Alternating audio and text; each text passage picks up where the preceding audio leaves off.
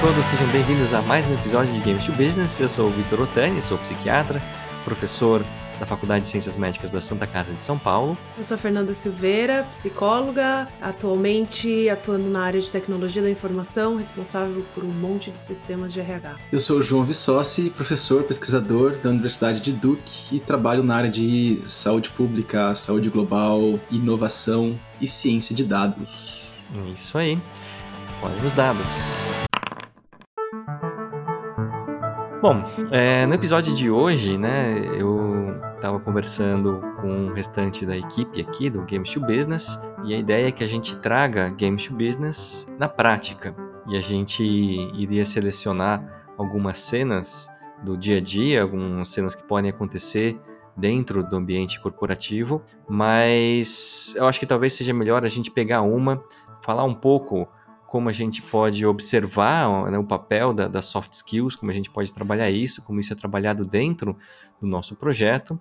E aí, na segunda parte, a gente vai pegar algumas cenas que aconteceram dentro de sessões do RPG e também mostrar como isso pode ser trabalhado como treino de habilidades sociais. É isso, né, pessoal? Será que a gente dá conta? A gente tem que dar conta, né? A gente tá aqui pra isso. Vai lá, Vitor. Então, qual que é a cena que você planejou para hoje? Tá, eu vou começar falando de um, uma situação que é uma situação que foi o, o gatilho para a gente poder pensar na, na, na, Critical Skills e no Game to Business como uma intervenção. E foi no ano passado, foi em, em 2020, por conta da pandemia, e o que aconteceu é que um grupo de médicos que costuma se encontrar né, anualmente, são os residentes ali do serviço, que eu sou o coordenador, Sim. eles entraram e na semana seguinte né, estourou a pandemia e todas as atividades que eles fariam presencialmente se encontrariam e formariam ali um grupo, uma equipe que trabalharia 40, às vezes lá, 60 horas semanais, dependendo aí do, da escala de plantão, eles passaram a não se encontrar. E a gente tinha um outro problema, que uma parte dessa equipe, ela nem era de São Paulo, né?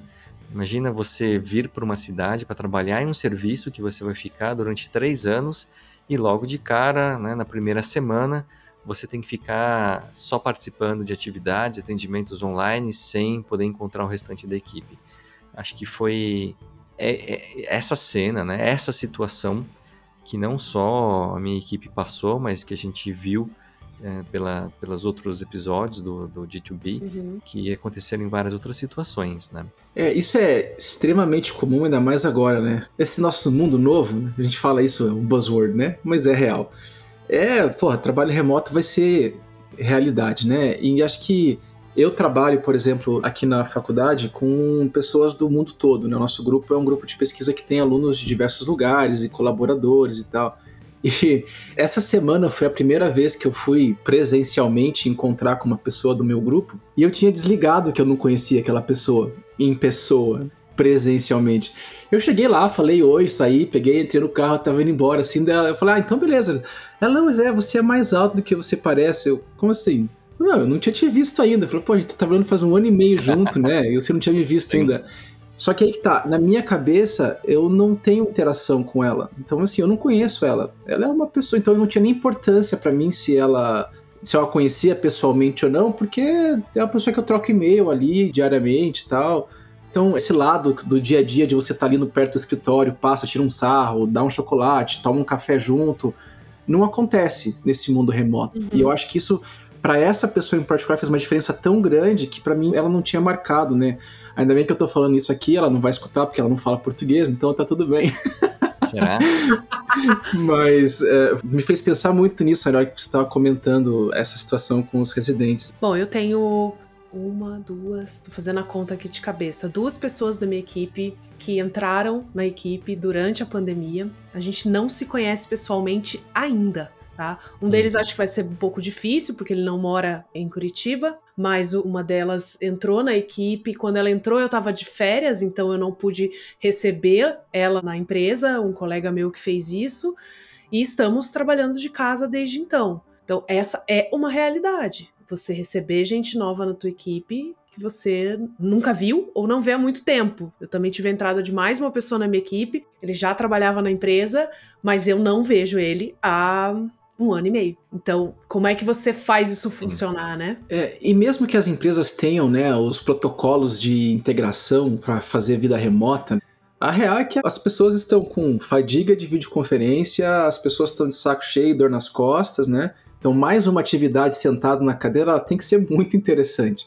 E o outro ponto é que ainda assim as atividades de integração elas parecem não ser suficientes para dar conta daquela demanda que é o dia a dia, que envolve você conhecer detalhes do dia da pessoa, a pessoa que canta trabalhando, e aí você vai criando todas aquelas, aquelas pequenas nuances ali que vão marcando as relações sociais. E isso acaba não acontecendo nesse mundo, uhum. né? E eu fico pensando como é que funciona isso. No nosso grupo, a gente tentou fazer semanalmente uma sessão de atividade de integração, onde as pessoas vinham para a gente bater papo, tomar cerveja junto. Foi uma merda, né, cara? Ninguém vinha, assim. Era eu e a minha colega, que éramos os líderes lá. Né? E, é, é, e só, vinham, só aqueles que tinham um pouquinho mais de medo de que queriam agradar a gente um pouquinho mais, sabe? Então Sim. foi um saco. Aí começou a ficar mais interessante quando a gente começou a colocar alguns jogos, né? A gente começou a jogar alguns jogos online ali com eles, mas ainda assim não atraiu. E no passar do tempo, a atividade morreu, nós não fizemos mais. E, de novo, tem pessoas, como o exemplo que eu dei, que eu não conheço presencialmente até agora. E, para mim, elas são pessoas ali que passaram aqui na vida e tal, mas eu não tenho intimidade, não tenho relação, não tenho.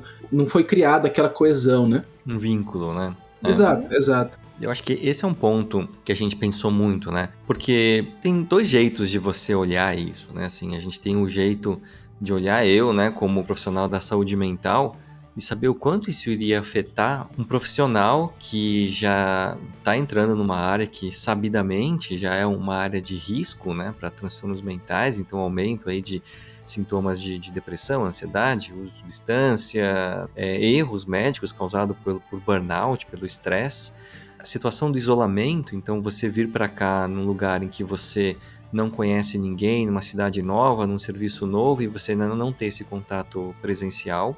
E é claro que eu posso pensar de um olhar como gestor de uma equipe e que ela precisa trabalhar junto e ela precisa corresponder aos desafios que são colocados no dia a dia, porque senão a gente está falando de pacientes, né? Assim, o risco disso não acontecer, o desfecho é, é muito ruim. Então, são questões importantes para a gente pensar sim, isso do vínculo. Sim, né? sim, E é um elemento essencial para o grupo poder funcionar em alta performance, né? Para poder.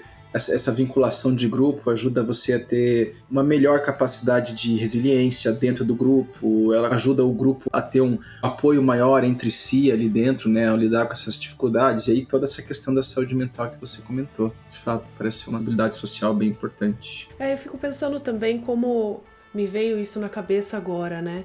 Como até a internalização de regras do jogo pode ajudar a o grupo internalizar suas regras também. Então, muitas vezes a gente no dia a dia, você tem as regras que o grupo vai absorvendo e passa a ser de conhecimento de todos. E às vezes você vive situação de entrada de novas pessoas na equipe e essas regras não estão explícitas, né? Elas já são tácitas dentro da equipe. E se uhum. você não tem essa abordagem ou se você pode se beneficiar de explorar novamente essas regras para que os novos entrem nelas, né? Ou se enxerguem também dentro desse grupo a partir das regras desse grupo. Então, pelo menos no mundo corporativo, eu vejo muito isso acontecer. Quais são os limites aqui? Quais são as regras desse grupo? Como é que esse grupo funciona? E eu penso muito em como quando você aprende a jogar algo com outras pessoas, aquelas regras são comuns a todos, né, do grupo. Sim. E aí fico pensando como que também esse lado de gamificação ou de explorar novas regras pode ajudar o grupo a rever as suas regras e incluir esses novos membros. Né? E eu fico pensando, né, em tudo isso, que eu acho que é um ponto central, né, assim, você vai estabelecer um tipo de relacionamento dentro daquela equipe seguindo uma regra que às vezes não é tão claro assim, né? Uhum. Existe o currículo oculto, né? Assim, é as coisas que a gente fala que estão aqui no manual, mas as coisas que são é, aprendidas pela vivência e não escritas, não ditas claramente, que são tão importantes quanto. Uhum. E aquelas pequenas coisas, né? Assim, do relacionamento que é com qual colega eu posso fazer esta brincadeira? Uhum qual colega eu posso pedir esse favor aqui que vai quebrar o meu galho? Uhum. Porque a gente fica imaginando, né, no mundo ideal, que você pede, todo mundo está disposto a te ajudar, mas na prática a gente sabe que tem alguém que vai estar tá ali, vai estar tá mais disposto e alguém que pode até ser que te ajude, mas vai reclamar muito. Então, essas pequenas coisas, elas se perdem muitas Uhum. vezes no, no online. Totalmente. Aquele esqueminha, né? Por mensagem eu consigo controlar muito mais a minha reação do que se você estiver olhando pra minha cara, né? e, e, e tudo isso dá muito sinal. E na videoconferência, a hora que você se incomoda com a reunião, você desliga a câmera, né? Sim, ninguém uma ver você desculpa ali. xingando, né? Uhum. Então, mas isso- eu acho que isso é, é realmente muito interessante porque isso afeta toda a maneira de se construir o grupo. E demora mais, talvez, para o grupo chegar naquele ponto de coesão onde ele é produtivo, funcional, lida melhor com aquelas fases de desenvolvimento de grupo que a gente comentou em alguma das nossas sessões aqui, né? É, eu acho que dá pra acelerar, né? Você usar movimentos mais lúdicos e você reduzir a resistência das pessoas a entrar, a passar por essas fases através do lúdico, através de um jogo, através de uma gamificação, você acelera esse processo. Uhum. E é como o João falou, tá todo mundo cansado de é, resolver tudo por mensagem de texto ou videochamada. E é fato que você perde essa energia trabalhando cada um na sua casa. Isso é fato. Eu lembro de, de a gente estar sentado, cada um na sua mesa no escritório. Você ouve alguém falando no negócio, você vai lá, mete o bedelho na conversa, já ajuda a resolver a situação. Então, como você consegue tentar criar essas situações, replicar essas situações em jogo, é, e eu vejo isso acontecer muito no meta do RPG, né? Você Uhum. não tá naquela cena, mas você tá ouvindo aquela cena e de alguma maneira aquilo te prepara para quando você vai agir ou quando é a sua vez, e você carrega aquela informação e ela tá ali com você. Então acho que são inúmeros os ganhos de poder usar dessa ferramenta dentro de uma intervenção com o grupo. Né? Estava lendo né, um artigo falando sobre como que a gente poderia reduzir os impactos na saúde mental por conta do isolamento, por causa da pandemia. E um dos tópicos que me chamou a atenção é que um, um dos itens era diminuir o tédio. Então, essa coisa né, que vocês falaram de eu tô cansado aqui, tô aqui no meu canto, né, e que a gente perde, porque no presencial você você tá distraído, tá vendo outra coisa, mas você tá ali participando também, é muito diferente. E você conseguir reduzir essa sensação de tédio, né? Que eu vou sentar aqui na frente do computador e eu vou ouvir mais uma reunião, isso é fundamental. Eu vou fazer um Inception aqui. Eu tava Oba. escutando o Ability Check Yes! é, hoje. Excelente podcast. E excelente podcast. A Camila fala exatamente isso, que a- ela tem que ter um motivador. Vou pescar a palavra aí, João. Eu acho que você não estava nesse episódio, você faltou na gravação. É, ele tá aqui balançando a cabeça. fadiga, fadiga de Zoom.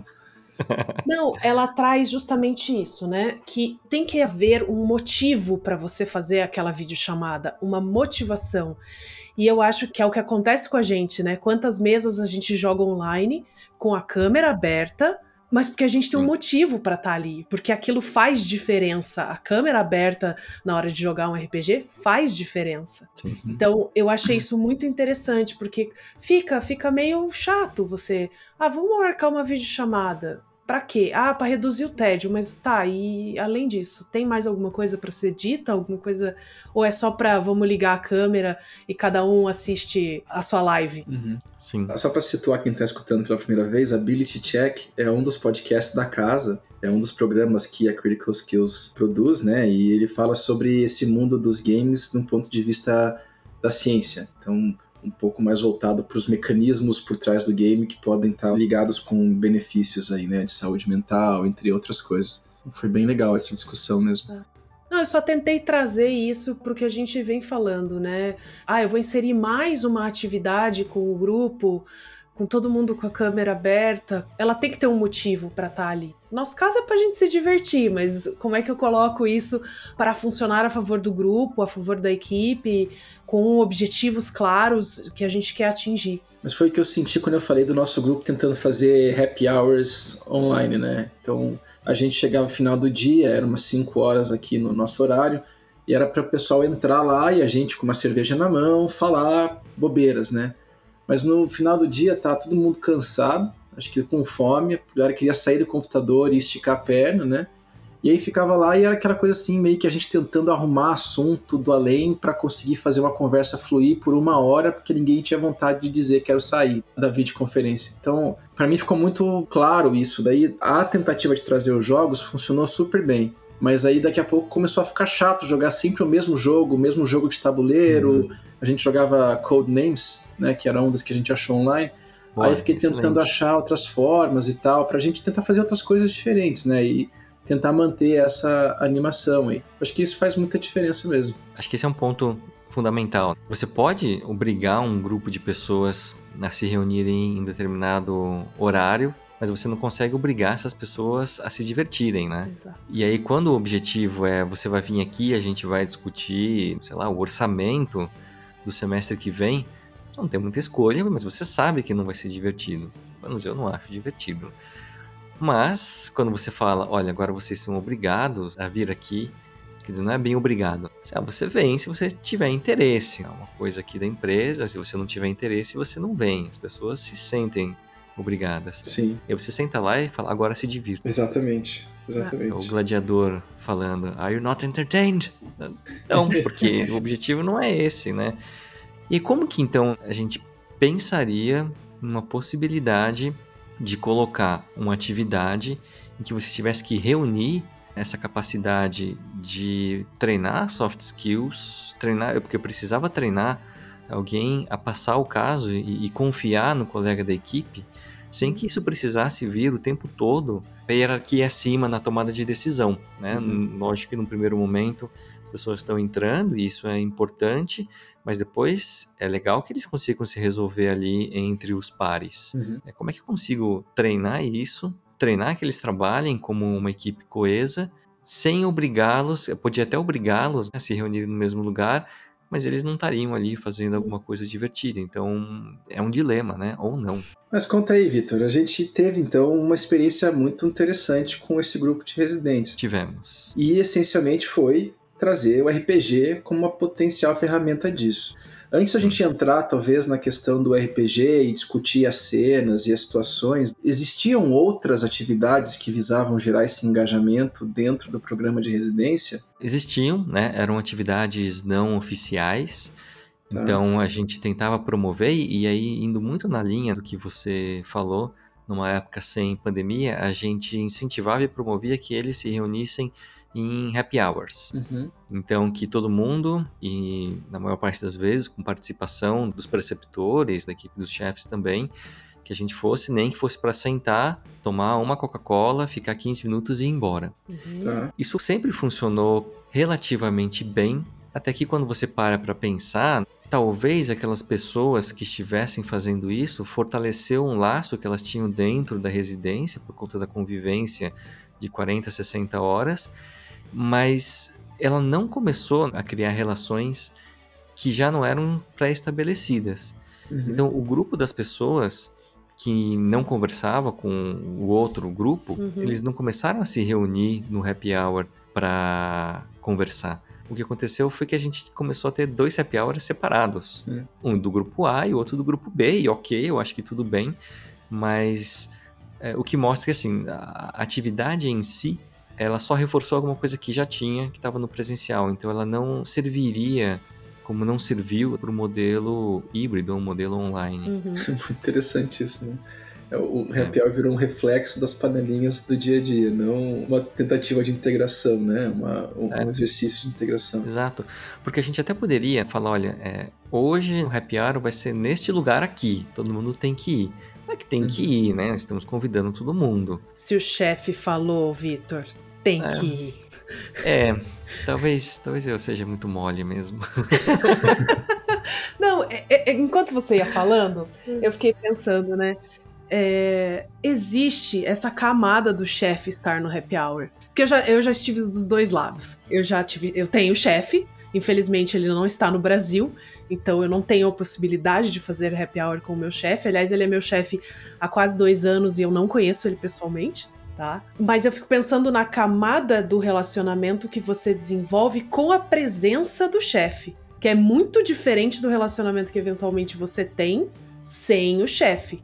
e que talvez a ferramenta do RPG ajude a desenvolver coisas, nuances desse relacionamento que também passariam por esse filtro do meu chefe tá aqui. Eu falo pro pessoal do meu time, quando a gente voltar a poder ter happy hour e se reunir, eu falo, vocês têm que ter o happy hour de vocês pra vocês falarem mal de mim. Tem que ter. Então, o quanto a gente consegue também eliminar essa barreira do filtro do chefe se eu junto esse grupo para jogar uma mesa com objetivos claros, com a ferramenta adequada, eu tiro de novo esse filtro, talvez, do chefe que tá ali, né? Sabe que tem um ponto muito legal nisso daí, que talvez o uso de ferramentas, né, como é a nossa proposta do RPG, ela faça um papel de integração que o Happy Hour não dá conta por esse papel do chefe. Porque eu fico pensando aqui na minha relação com os meus mentores, mestres, chefes, coisas assim. O momento que a gente começava a ter atividades que iam para casa da pessoa, conheciam a família, você passava a humanizar mais aquela figura e era mais fácil de interagir com as dificuldades que ela apresentava dentro do contexto do trabalho. No uhum. happy hour, não necessariamente isso acontece, porque daí fica aquela situação ali meio mesmo de agradar o chefe que está aqui, o chefe vira meio que o centro da conversa e coisas assim. Enquanto que no RPG, mesmo que o chefe esteja lá em alguma sessão, ele ainda é um player, igual aos demais. Talvez jogar RPG com o chefe presente ali dê uma oportunidade de todo mundo estar no mesmo papel uhum. e conhecer lados, né, conhecer formas de interação desse chefe que não necessariamente ele vai conseguir em ambientes sociais porque ainda se mantém a certa ética da posição, da hierarquia. A né? hierarquia. Uhum. Exato. Isso é bem interessante. Eu via muito como os residentes tratavam o Victor jogando e tal, apesar de que acho que o Victor deve ser um chefe meio diferente ali, não sei. Mas era muito interessante, assim, a postura de deferência inicial e hoje como é que é já a brincadeira até de chamar ele de chefe de tom pejorativo para tirar um sarro numa situação ou outra, uhum. sabe? Foi bem interessante isso. E também, a gente continuando, estendendo aí o paralelo com o happy hour, é impossível você interagir com todo mundo em um happy hour. Você chega, senta numa mesa, alguém senta na sua frente, as pessoas sentam ao seu lado e acaba sendo aquele grupinho com quem você acaba trocando, conversando com aquelas pessoas ali. Então, dependendo do tamanho do grupo, também fica muito difícil você desenvolver essas relações de maneira igual. E eu acho que essa pegada de no RPG todo mundo está em uma mesma posição, você não tem uma hierarquia a não ser ao Dungeon Master, você claramente consegue explorar até essa de quem será que vai tomar a frente. Será que o chefe estando na mesa as pessoas vão esperar que ele tome a frente também? Ou será que eles vão desafiar essa autoridade? Então tem uma, uma série de coisas aí. Sim, eu acho que tem uma coisa que é legal, que é esse. A gente sempre fala, né, na, na discussão dos projetos, tá lá nos nossos primeiros episódios, inclusive ali na sessão zero, que esse anteparo de como que você vai criticar ou falar alguma coisa. Eu não tô falando de você ser maldoso voluntariamente, ser maldoso. Tô falando de você estabelecer uma crítica construtiva que você vai falar para alguém, olha, eu acho que nesse momento você tem que ser mais assertivo. Talvez eu conhecendo pessoalmente a família da pessoa, a história dele, eu consigo colocar aquilo em perspectiva e chamar ele num canto e falar.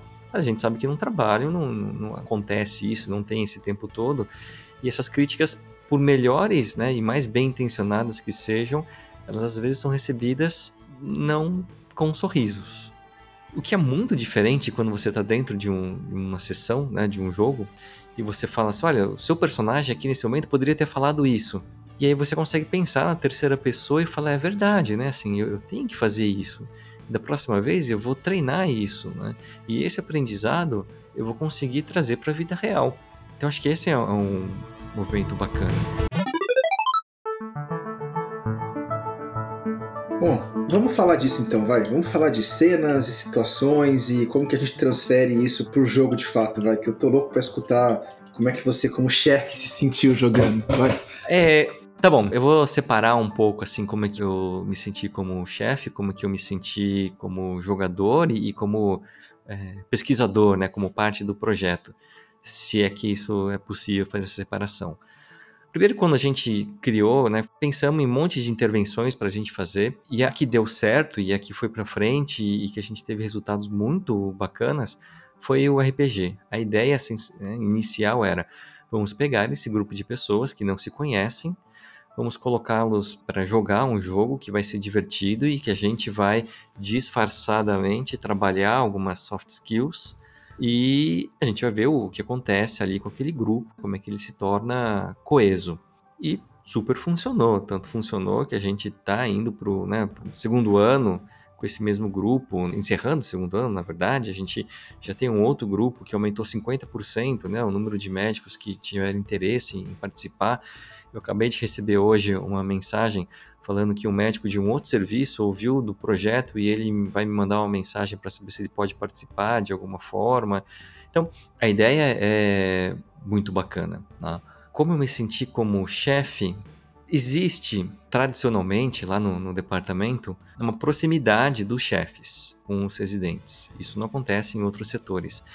Mas eu, eu tenho certeza que, mesmo assim, com essa coisa da proximidade, é muito diferente eu ouvir um comentário ou uma crítica ou, sei lá, uma sugestão de alguém que eu tenho só uma relação hierárquica uhum. e que na maior parte das vezes tá lá conversando comigo para ou reclamar ou me pedir alguma coisa, com razão ou sem razão. E quando eu ouço isso de uma pessoa que eu falo, pô, mas esta pessoa trabalha comigo, eu encontro com ela toda semana, mesmo que seja online, a gente passa por altas confusões dentro da sessão é claro que eu vou ouvir essa pessoa, porque eu conheço ela.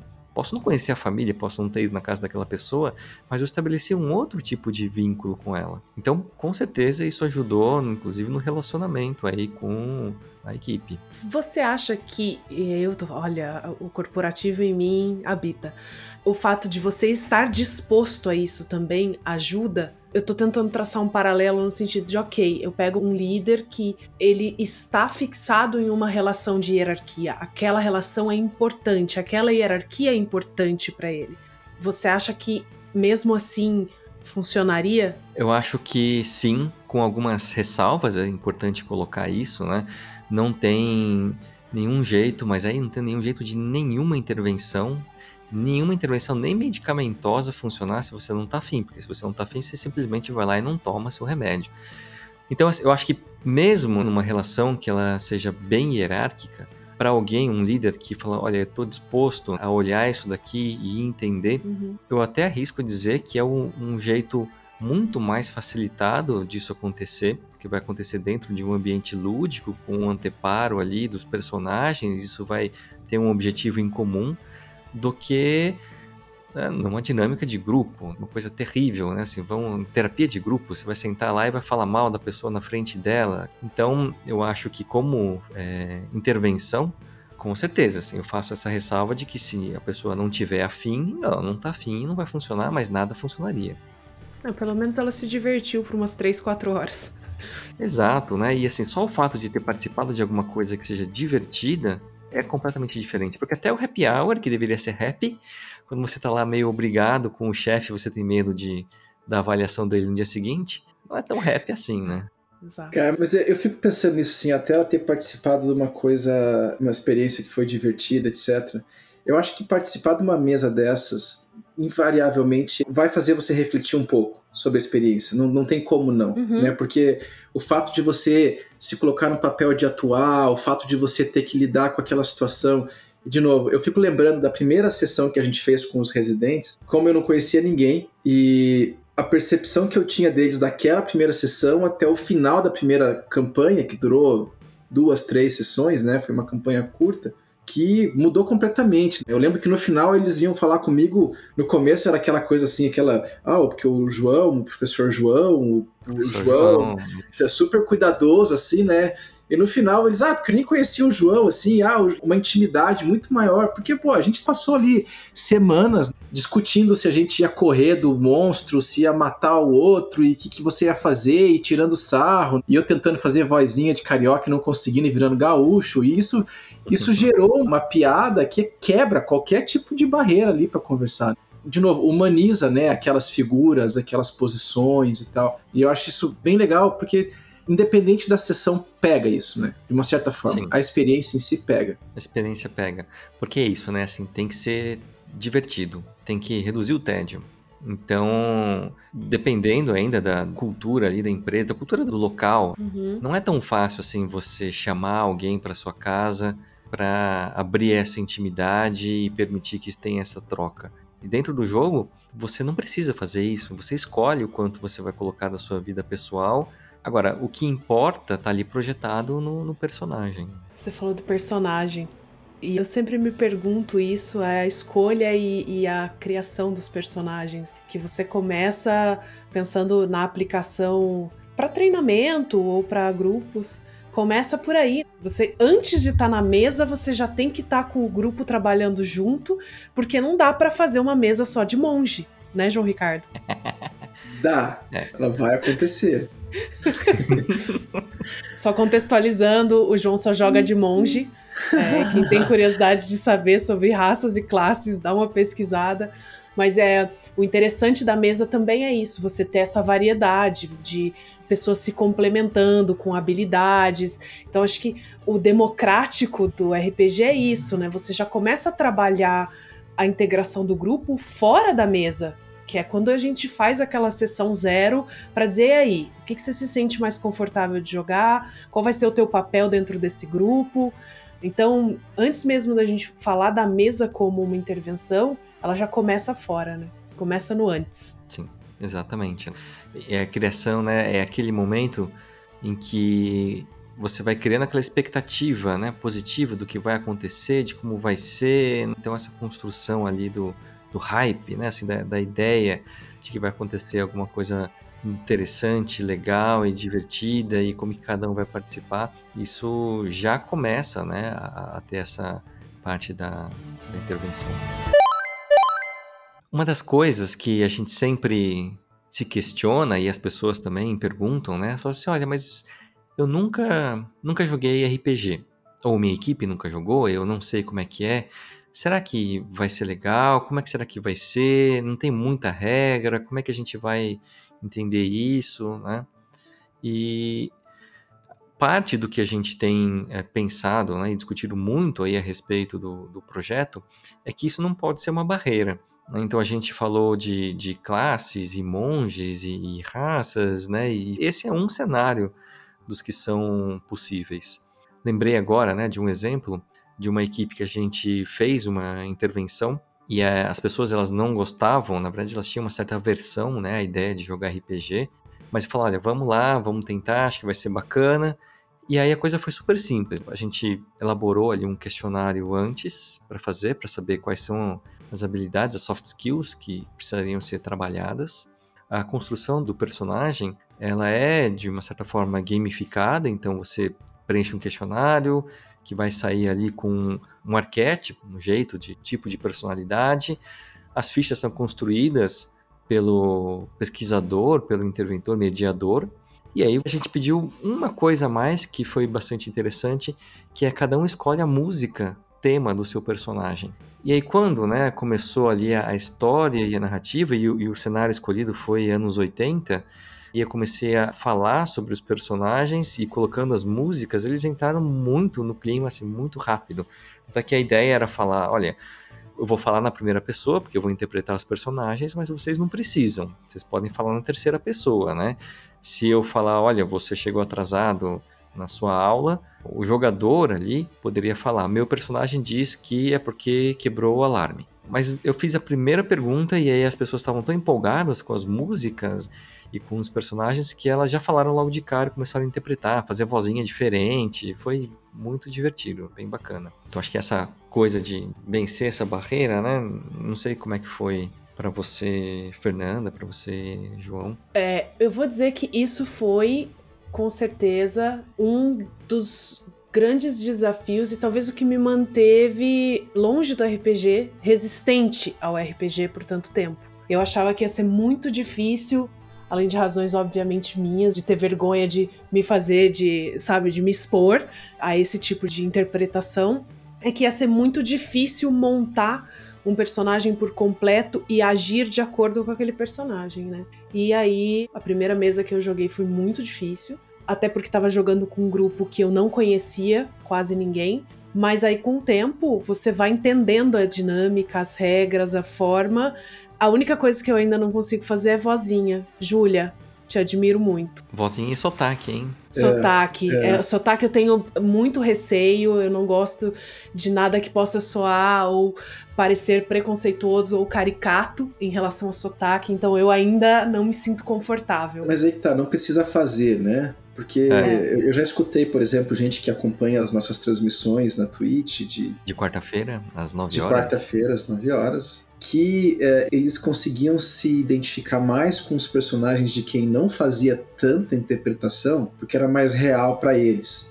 Ao passo que eu já escutei de gente que eles adoram a Miriam porque ela tem todo o sotaque, a Júlia tem feito uma atuação muito legal. Então eu acho que isso vai muito também da sua dedicação ali, da sua capacidade de se imergir, né? Se você consegue fazer isso sem fazer essas vozes, etc, e tá ali dentro, o que importa é a tua dedicação à sessão, ao, ao que está acontecendo, e não necessariamente a atuação.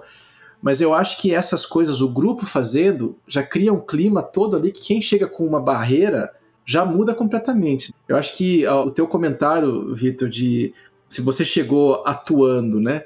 E dizendo pro pessoal, podem falar na terceira pessoa se vocês quiserem, mas você já chega quebrando essa porta com a tua maneira de se colocar, já muda completamente o cenário, né? Você já cria um ambiente diferente que já situa as pessoas que, ó, esse espaço é um espaço diferente do meu dia a dia, né? É um espaço onde eu posso Uhum. me soltar aqui um pouco mais, eu posso brincar um pouco mais e coisas assim. Eu ia comentar que eu tô lembrando aqui quando eu comecei a jogar com os residentes na mesa de Dungeons and Dragons em si, né, que eu quis fazer um personagem que tinha uma voz, né? Eu queria muito fazer uma voz porque eu tentei fazer na primeira e não consegui. Meu sotaque carioca que virou gaúcho e mineiro ao mesmo tempo, foi terrível assim. E aí eu falei, ah, eu vou fazer um personagem aqui que é um personagem que é meio burrão, e ele vai falar as coisas tudo truncadas, assim, meio sem conjugar os verbos direito, sem usar as frases por completo tal. E aí comecei a fazer uma voz lá, e aí eu peguei e comecei a fazer uma das únicas vozes que eu sei fazer, uma voz mais grossa, assim e tal, né? E foi muito engraçado, porque a hora que eu comecei a falar, eles começaram a rir, assim, a rir, a rir, a rir, a rir. E dali um pouco começou a virar uma brincadeira dentro do grupo do meu personagem, o Croc, que ele era um personagem que era um réptil, né?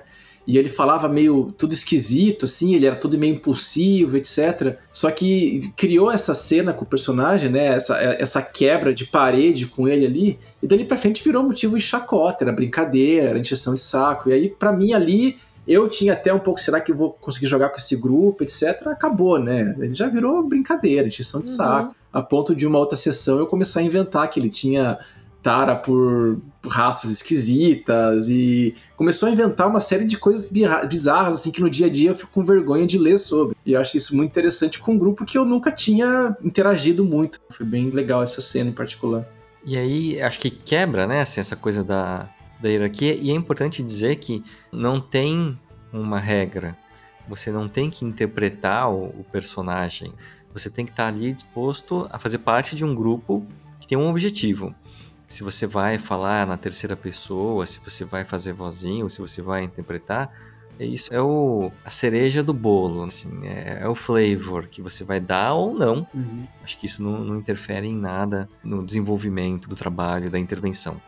E aí eu fiquei pensando, então tá bom, como que a gente pensaria ou criaria uma cena dentro da sessão, dentro de um jogo, para a gente poder trabalhar essa questão das soft skills? E aí eu tinha pensado em uma, eu queria falar sobre uma cena em que um, um grande amigo nosso faz parte do projeto Critical Skills, tem um personagem icônico chamado Shiv, que destruiu o mundo. Apesar de na primeira sessão eu ter combinado que o personagem deveria ser bom e destruir o mundo.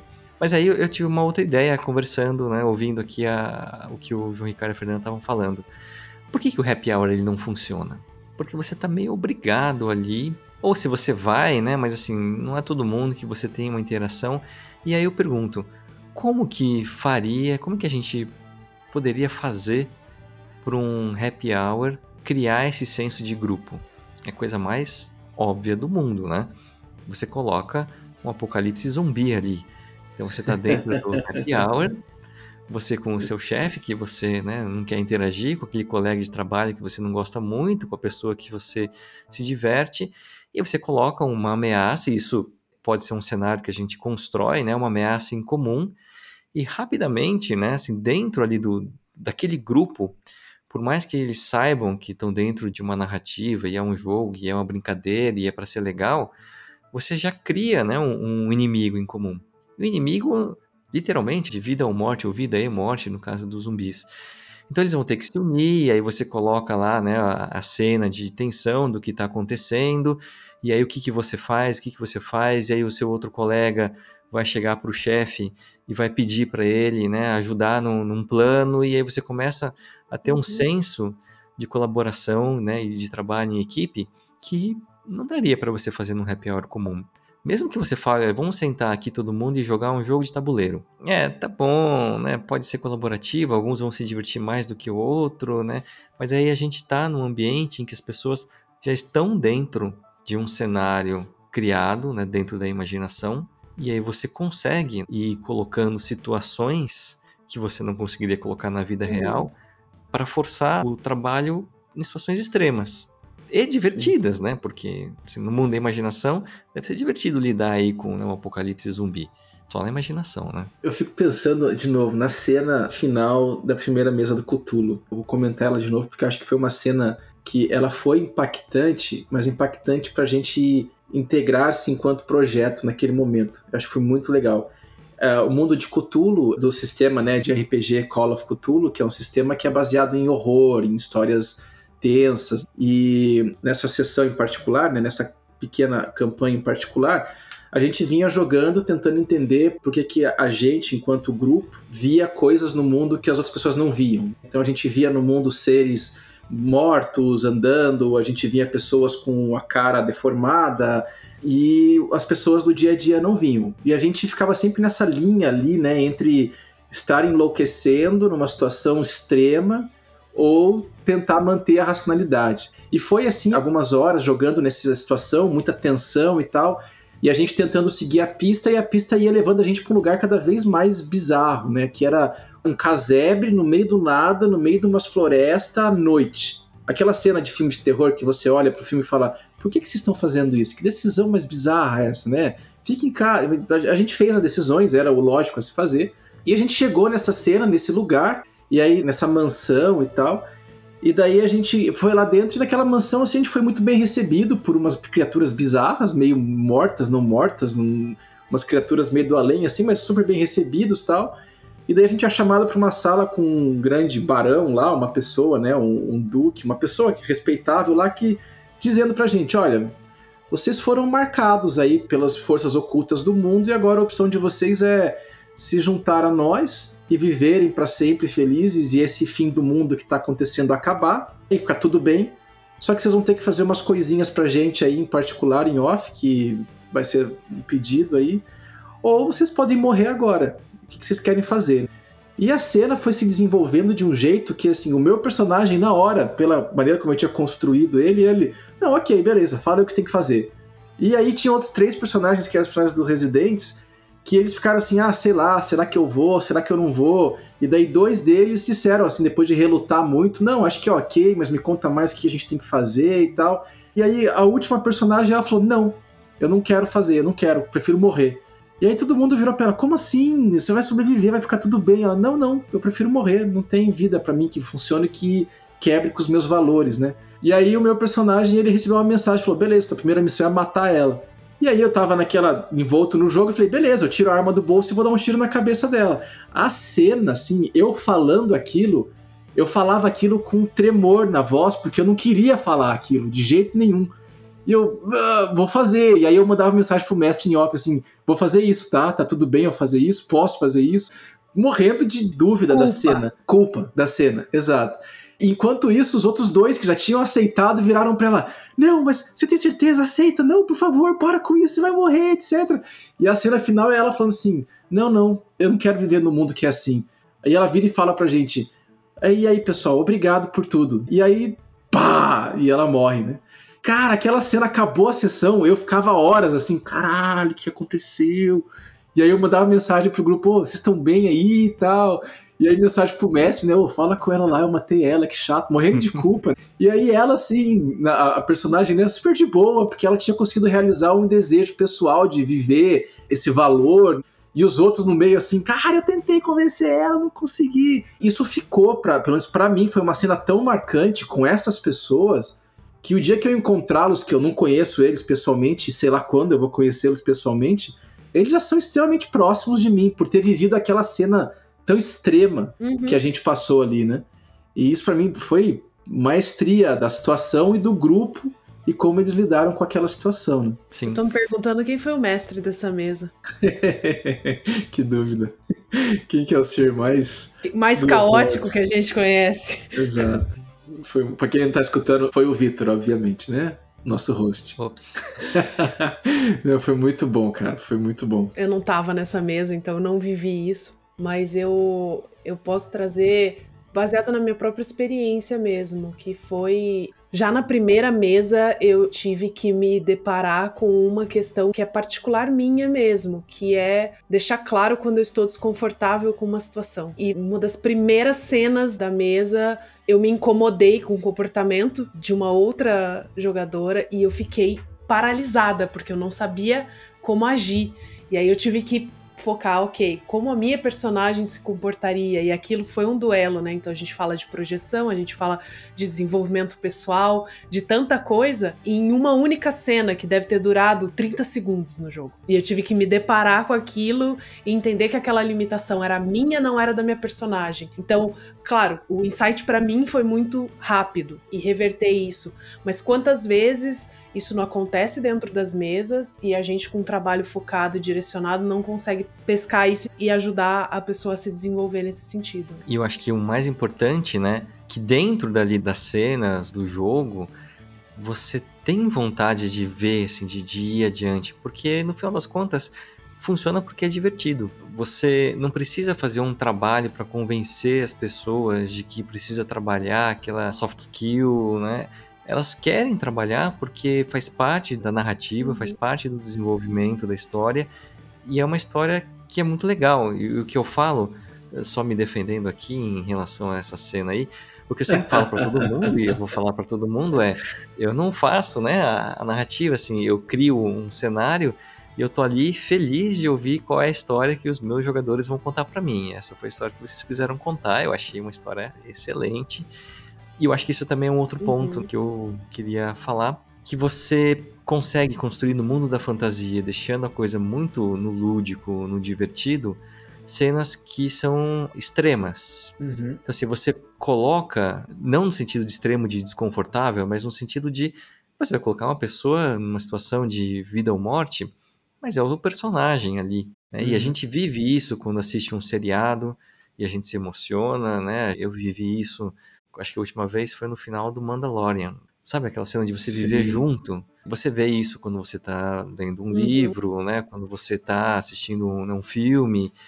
E você faz isso com o personagem. Só que ali é controlado e é feito para você poder trabalhar aquele lado seu. Sim. É, eu comento sempre que essas experiências nessas mesas fazem você, de uma certa forma, lidar com o estar naquele grupo. Esse lidar com estar naquele grupo implica que se por acaso, por uma ação tua, um personagem do teu colega foi prejudicado, você vai lidar com as consequências daquilo. Uhum. E isso está muito lidado com o seu próprio papel. Então, se você se boicota para tomar uma decisão porque você não quer lidar com o problema que ela pode causar, em jogo você pode lidar com aquela decisão um pouco melhor, que foi essa narrativa que eu fiz aí da minha cena. A culpa de fazer a cena com aquela personagem, que era alguém que eu nem conhecia tanto, foi muito intensa para mim naquela sessão. E deu para lidar com aquilo numa boa. Deu para jogar aquilo e foi uma cena muito legal a ponto da gente depois integrar-se enquanto grupo de uma forma muito mais interessante. Uhum. Então, você tá jogando no board game, você perdeu, perdeu, teu personagem volta pra caixa, acabou. No RPG você constrói uma narrativa ali, é uma segunda vida, é um momento diferente teu ali, É né? E Diferente. isso, e o fato de você atuar te coloca um pouco ali, mais do que você tá jogando um jogo de videogame Uhum. ou alguma coisa assim. Por isso que eu acho que ele potencializa a capacidade de lidar com essas coisas e pegar esses nuances de como as pessoas reagem, como que elas jogam, como que elas interagem. Sim, sem dúvida. Muito bem. É, eu acho que a gente vai fazer ainda alguns episódios para mostrar de game to business na prática, na vida real. E eu acho que deu para a gente discutir algumas questões de como que o projeto pode trabalhar essas soft skills. Eu vou deixar, eu já falei muito hoje, acho que foi o episódio que eu mais falei proporcionalmente, me sinto até envergonhado com isso, mas eu vou aproveitar E eu vou deixar então o João Ricardo e a Fernanda fazerem o um encerramento. Bom, para encerrar, eu posso dizer que o meu próprio grupo de trabalho está bem interessado. Eu rodei a ideia entre, entre o time. Eu só acho que vai ser um pouco difícil, porque nós somos em 12 pessoas. Então, acho que mas é isso, é, eu acredito muito na ideia, eu comprei muito projeto porque eu vejo que funciona. Eu sinto que eu estou mudando e que eu sou uma pessoa diferente depois, porque eu lido com muita situação que eu tenho dificuldade de lidar no dia a dia de trabalho e que as pessoas caóticas das nossas mesas, elas me fazem enfrentar aí de cara essas situações. Então, acreditem, o RPG não é só para nerds. É, eu queria fechar dizendo que existem outras experiências na vida que a gente busca e que são mais aceitáveis que o RPG, que a gente busca para tentar ter uma reação próxima ao que o RPG nos dá, mas não com o mesmo impacto. É o boom dos escape rooms, é basicamente isso é a, essas, essas experiências de roleplay no dia a dia, né? Você vai para um karaokê, você vai para um, lugares onde você possa experimentar personas diferentes. Eles são ótimos, todos eles são ótimos. Mas o RPG consegue colocar isso tudo no mesmo lugar com uma demanda de ter uma história a ser contada, um narrador ali que possa guiar as pessoas e um mínimo de discussão sobre uma regra. Então, tenta desconectar isso daquela atividade de nerd, né, que a gente comenta, e traz isso como essas atividades que são atividades alternativas que você consiga trazer para o teu espaço para permitir vivências, experiências diferentes com esses objetivos. Então, acho que essa é uma maneira interessante de pensar essa proposta. É isso aí, muito bem. Você não vai falar a frase final, a frase de efeito, catchphrase final? a frase final é não temos frase final. Não, não, não. A frase final, elaborada pelo João Ricardo, é guardem os dados.